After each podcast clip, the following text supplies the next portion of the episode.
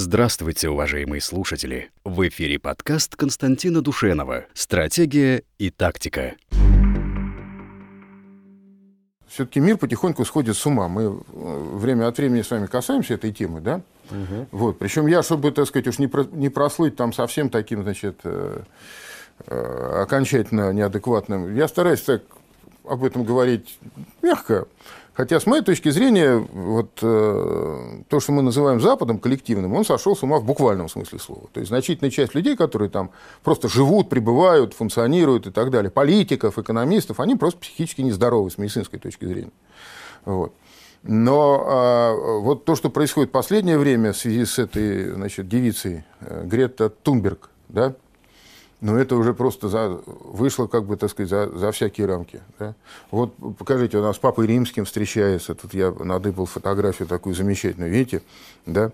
Папа Римский говорит, да-да, конечно, я обязательно сделаю все то, что ты мне сказал, а ты молодец, все, про, все правильно говоришь. А причем, значит, кто она такая на самом деле?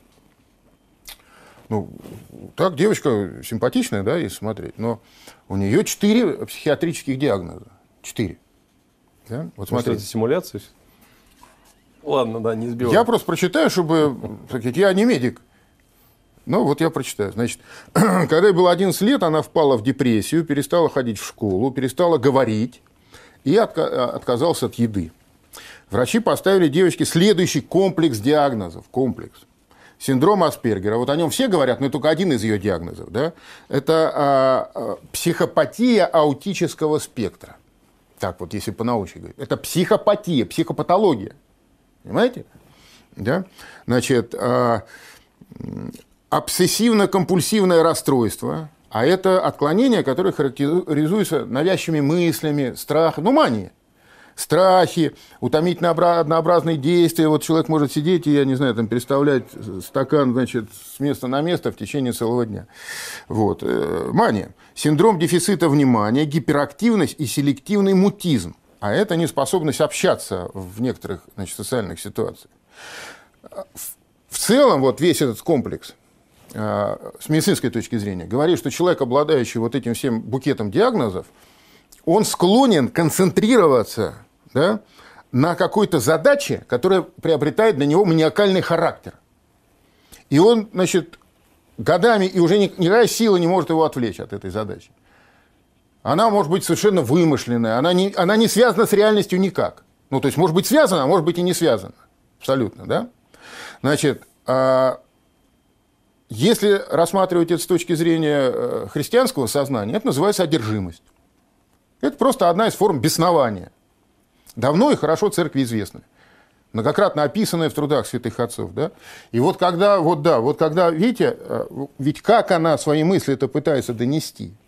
Я не хочу больного человека никоим образом, так сказать, обидеть или оскорбить, да, но совершенно, э, совершенно очевидно, что эмоции, которые в этот момент, так сказать, переполняют, она их не контролирует никак. Да? Есть, э, поскольку она родилась в семье актеров профессиональных, есть такая версия. Но у нее что... мать это оперная ну, певица. Ну, да, так сказать, это богемная семья да, да, шведская. Да. Поэтому есть такая конспирологическая версия, что все эти болезни, они симулированы, и они специально вброшены для того, чтобы мы не могли критиковать вот эту ситуацию. А чтобы если... они не могли критиковать. Ну, мы это, слава богу, ну, можем. Ну, так или иначе. Дело в том, что а, когда мы видим эту картину без ее болезней, то мы говорим, что это вопиющая дичь просто. А если мы говорим, что это больной человек, то значит, это соответственно... Это дичь в Кубе, ну, потому что общество западное, оно а, а, дегенеративно само до такой степени, что оно не может, а, так сказать, а, болезнь отторгать. Болезнь принимается за некий позитив.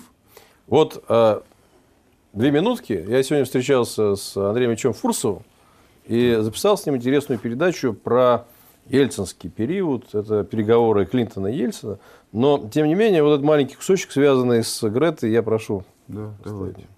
Удивила реакция некоторых наших, вполне вроде бы, сказать, вменяемых людей, которые говорят, ой, она же молодец, она против капитализма. Во-первых, не всякий, кто против капитализма, наш друг. Доктор Шваб, хозяин Давосского фарма, он тоже против капитализма. И Сорос высказывается против... Что, Сорос наш друг после Сейчас этого? римский клуб против капитализма. Да. Вот. Ну и вообще, конечно, это такая новая интересная стратегия. То, значит, выпускали молодежь и женщин, теперь убогих юродивых стали выпускать. И кто-то правильно в интернете заметил, что когда вот эта вот девочка из сытой экологически хорошем состоянии страны говорит, меня лишили детства, она бы посмотрела, вот в чем она одета. Наверняка это сделана одежда где-нибудь в Бангладеш, э, детьми, которые работают по 12 часов насчет лишения детства. Ну, с нее какой спрос? Ну, дурочка есть дурочка с психическими отклонениями. Но э, умненькие дяди и тети ее выставили на, сказать, на, на, первый, на первый план, чтобы ее еще и пожалели. Ну, вот эти умные дяди и тети, про которых э, говорил ваш уважаемый собеседник, э, они ведь не просто так это сделали. Понимаете? А, а еще что самое-то главное. Значит, умные дяди и тети сформулировали некую вот эту вот э, стратегию по продвижению ее в соответствии с тем состоянием, в котором находится общество, на которое направлена их стратегия. То есть это общество уже дебилизировано настолько, что она потеряла способность не просто различать добро и зло, а просто от, различать психическую патологию.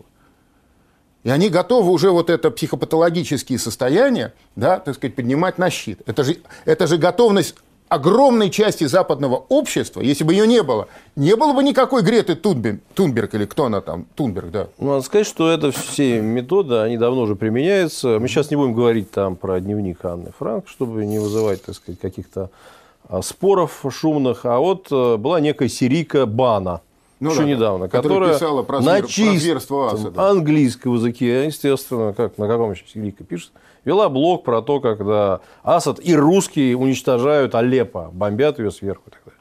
Канадка Кулис, выступавшая в 1992 году на саммите ООН против разрушения озонового слоя, в итоге выиграла фирма Дюпон, начавшая производство замены запрещенных э, вот этих э, холодильников. То есть она, э, ну там свои были какие-то вещи, но вот этот, так сказать, прием девочек выставлять. Андропов это сделал, да, еще?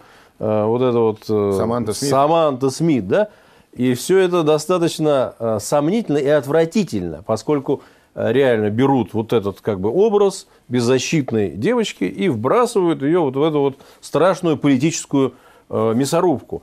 Первый зампред Думского комитета, первый да, зампред. Да, при, при, пригласил ее уже, пригласил, да. я знаю, да из ЛДПР Василий какой-то Власов, такая Власовщина поперла. Ну, жалко, что вы хотели, что фамилию назвали. Я вот специально не смотрел фамилию, думаю, когда будет передача, скажу, что какой-то дебил из Госдумы, не знаю какой, уже, пригла... уже умудрился пригласить ее. Ну вот так или иначе, да, он, значит, пригласил ее выступить с речью в Государственной Думе перед российской молодежью почему-то. В Государственной Думе перед российской молодежью. Соответствующее письмо парламентарий передал в посольство Швеции в России.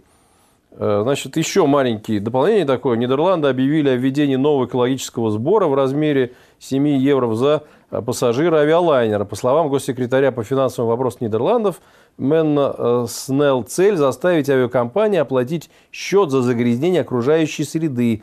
Значит, правительство страны рассчитывает собирать 200 миллионов в год. Ну, то есть, вот, вот эта экологическая тема, она является неким таким оружием управления ресурсами, странами и так далее. С помощью нее можно заблокировать э, значит, промышленность в некоторых государствах. С помощью нее можно собрать деньги, как вот это Парижское соглашение, это колоссальные взносы. Поэтому здесь манипуляция. Ради чего она производится, это вопрос. Но при этом самое интересное, что глобальное потепление, которое не зависит, конечно, от коров пукающих, как вот у нас Черемный Константин рассказал, происходит. И вот они как бы оседлали процесс. Вот в этом отношении им можно только по поаплодировать. Нет, я бы хотел вот более все-таки э, конспирологический вариант вам предложить, э, поскольку он, на мой взгляд, единственно как бы рационально объяснимый в данном случае. То, что вы говорите, это просто манипуляция э, общественным сознанием ради материальной выгоды. Это, этим никого не удивишь. Этим никого не удивишь. Ну, к сожалению, да. да. А вот а, то, что а, предлагает а, вот эта девочка, да, про нее можно даже не говорить, вот те люди, которые как бы ей манипулируют. А, это же программа а, полного разрушения вот современного западного общества. То есть если реализовать, начать, даже не реализовать, а реализовать невозможно. Если начать реализовывать то, к чему она призывает, вот а, все, на чем 500 лет Запад вырос, и чем он стал в результате, все рухнет. То есть это и так уже, так сказать, там пошатывается и колеблется. Но эта программа этой Греты – это программа окончательного уничтожения современной западной цивилизации. И э, я не могу отделаться от ощущения, конечно, э, так сказать, ну, утверждать-то ничего нельзя, да? Но вот если большинство просто э, на Западе прозывающих людей, они уже, с моей точки зрения, просто нездоровы психически. Они потеряли способность вообще отличать. Так сказать, здоровье, болезнь, там, добро, зло, для них это вообще потерял. Люди-то, которые ей манипулируют, они-то не потеряли это.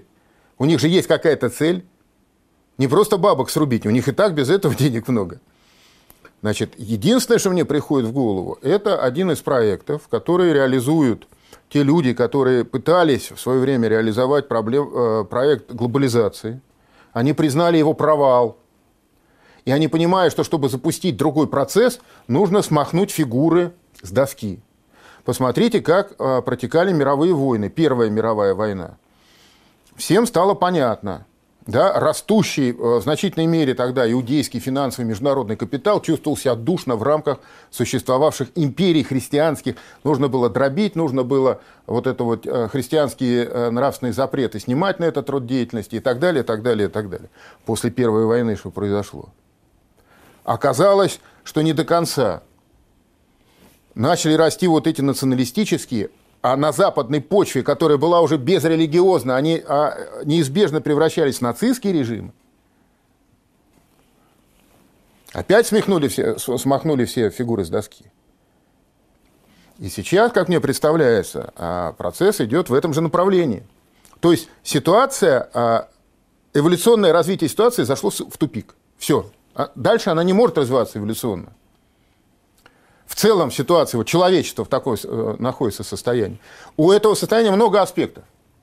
Международные конфликты таковы, что нету, нету э, стратегии по их мирному разрешению. Невозможно. Количество ненависти, которым, которым Запад заминировал мир, религиозные, национальные, социальные конфликты, все эти кровавые линии разделения, оно достигло таких величин, что как бы решить это все дипломатией нельзя, невозможно.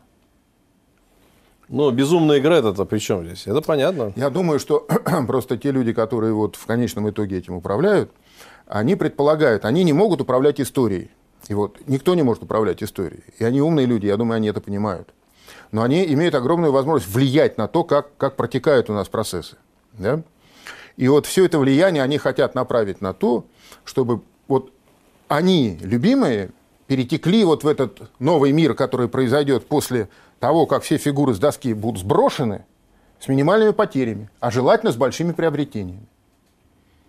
Так же и происходило после Первой мировой войны, после... как формировалась эта пресловутая мировая закулиса.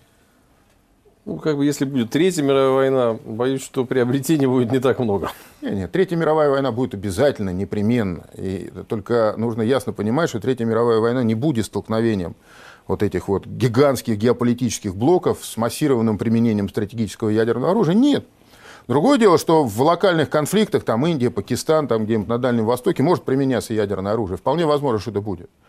Но мировая война не будет состоять двух блоков. Это будет огромное количество одновременно полыхающих повсюду конфликтов, в которых все против всех.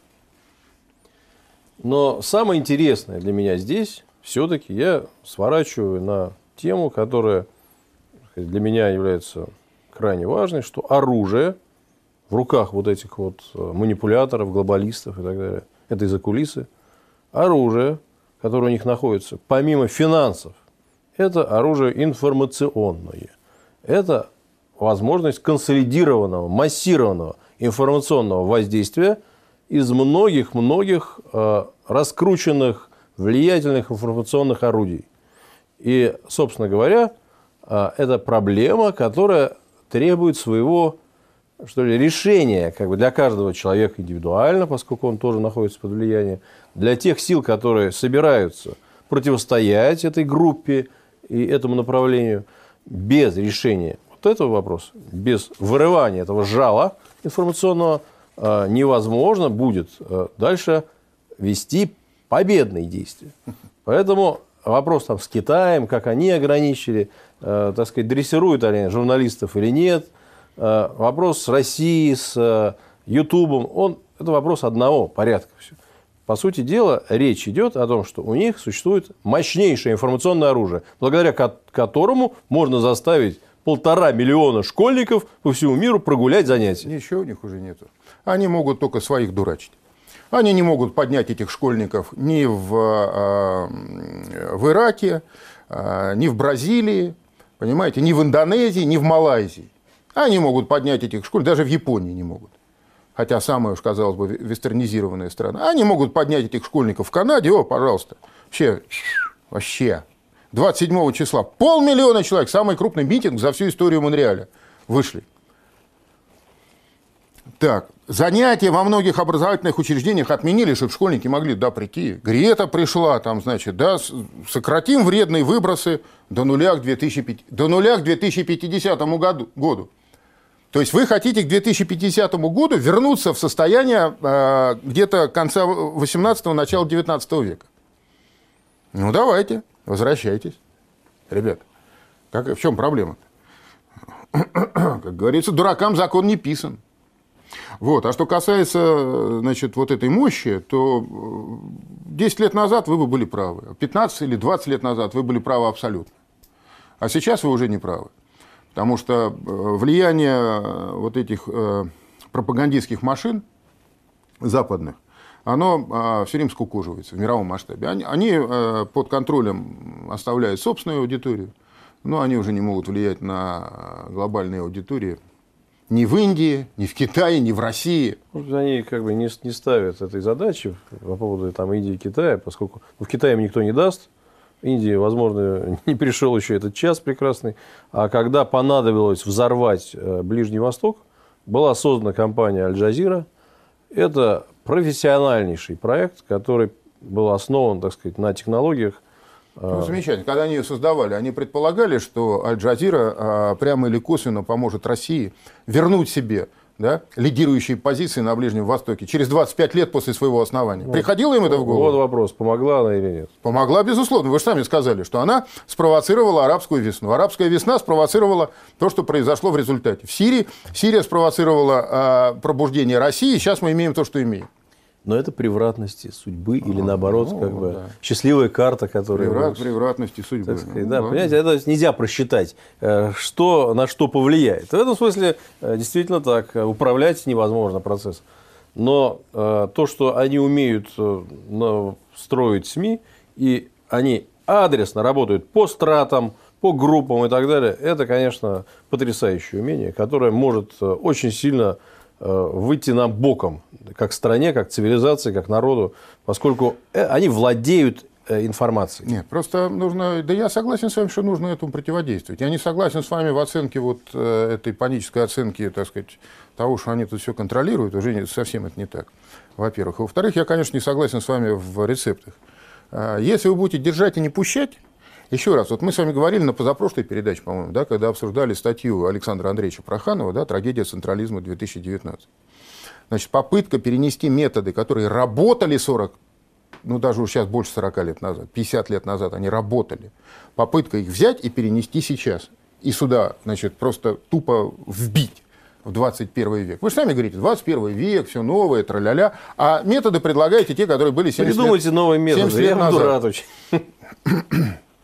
Ну вот тоже я вам не раз говорил, мне кажется, что Путин как раз и хочет, э, чтобы, понимая, что насиловать э, природу общества нельзя, вот Россия огромная страна, 146 миллионов, очень разные, да? Но вот если вы попытаетесь, как большевики, попытаетесь взять, изнасиловать всех, сказать, вот будет так, а не иначе, да? Значит, не получилось. И тем более не получится второй раз. Значит, тогда, а может быть, тогда а, нужно сделать по-другому – Нужно посмотреть, что хотят эти 146 миллионов. Вот что им действительно близко, а что им чуждо. И поддержать то, что близко. И тогда это будет естественным образом как-то, так сказать, развиваться. Другое дело, что а, это тоже как бы схема, конечно, как, как всякая схема, имеет огромное количество недостатков, да, потому что человек подвержен же влиянию, что, что ему близко. Ему сосед сказал, что близко вот это будет, вот это, а по телевизору он услышал, что близко то будет, близко то. Но все равно есть вот какой-то внутренний стержень, который на протяжении веков, кто бы его не ломал. Будь то имперская бюрократия, будь то, значит, тупая советская номенклатура, да, а будь то это вот э, вся эта либеральная, либеральное охвостие современное. И тем не менее сломать его ни у кого не получалось. Мы живем в эпоху мировой финансовой олигархии. Причем это тайная финансовая олигархия. Они себя еще и не показывают. Хотя, наверное, скоро покажут во всей красе. И я думаю, все ограничения, которые существуют у Путина, например, связанные со средствами информации, там, с финансами и так далее, связаны с тем, что на самом деле мы живем в эту эпоху. И он живет в эту эпоху. И правит Россией в эту эпоху. И вот эти э, колоссальные препоны, которые есть на этом пути, выстраивание суверенитета, выстраивание собственного там, интернета и так далее, они э, как бы упираются в том, что мир пока что захвачен этой олигархией. И э, вырваться из этого просто очень сложно. Если бы мир был захвачен олигархией, Россию добили бы в 90-е годы. Вот так вот. Мы, вы только сами ну, хотели добить. Что... Хотели и, и не смогли. Ну, не смогли. А как же он ну, захвачен-то? Значит, есть какая-то сила. Значит, есть какая-то сила сильнее, если они не смогли добить. Но речь же идет не о том, что они, так сказать, все могут. Это не всесилие. Правильно. И Путин не все может в России. Правильно. И, и Путин, и да. это финансовая олигархия, да. о которой вы говорите, да. или это пресловутая мировая закулиса, называйте ее как хотите. И политическая элита, которая стоит за Трампом. Это все одни из многообразия сил, которые действуют сегодня и влияют на развитие человечества. Ни одна из этих сил этим развитием не управляет. Просто... Ни одна из этих сил, извините, не имеет подавляющего при, при, превосходства. С этим я не согласен. Именно поэтому появляется Грета Тунберг, потому что нужно ситуацию сломать и выяснить на самом деле, кто сильнее. Вот вам а, те пружины, которые ведут мир к Третьей мировой войне. Когда прошла Вторая мировая война, она предельно ясно обнажила реальный баланс сил. И пока были живы люди, понимающие, что это реальный баланс сил, никакой американский президент, помнящий Вторую мировую войну, не позволил бы себе довести отношения с Советским Союзом до той степени идиотизма, до которой довели ее нынешние американские власти. Все испарилось это после крушения Советского Союза. Начало испаряться. Сейчас совершенно испарилось в умах политических элит понимание реального баланса сил. Я вам больше скажу, внутри России нет этого понимания баланса сил. Либералы абсолютно уверены, что мы с вами просто э, как бы сумасшедшие э, охранители мракобесные, а они-то как раз, они за, за светлое будущее человечества. В то время как мы с вами, э, наоборот, считаем, что это, это либерализм – это уходящая натура. Все уже, трендец. Так вот, для того, чтобы выяснить, для того, чтобы выяснить, каков реальный баланс сил в этом мире – Нету другого механизма, инструмента. Человеческая история не придумала. Война. Она все расставит на свои места. Это не значит, что нужно ее призывать и, и, это самое, и радоваться. Не приведи Господи. Но это значит, что нужно это ясно понимать. Война, не война, новая, старая, 21 век. Я считаю, что азы безопасности – это контролировать информационное пространство, чего в России пока нет. Власть должна контролировать информационное пространство. И когда э, ей предъявляют, вот эти предъявы делают, что что же вы контролируете? Я внутренне аплодирую. Я говорю, контролируйте больше, больше. И Роскомнадзор, и прекрасный Жаров мне не нравится не потому, что они контролируют и меня штрафуют, да, например, а потому, что они не контролируют такие вещи, как Facebook, YouTube и т.д. Вот и все. Власть должна не контролировать, власть должна отражать многовековые народные чаяния. Святыни, идеалы, которые сложились у этого народа за, на, на протяжении долга. Чем ближе она соответствует этим чаяниям и этим идеалам, тем меньше нужно контролировать. Пусть лучше контролируют э, шпионов иностранных. А нас с вами не надо будет контролировать власти, если власть будет знать, что мы дышим одними интересами. Ну, это как границы тоже. А?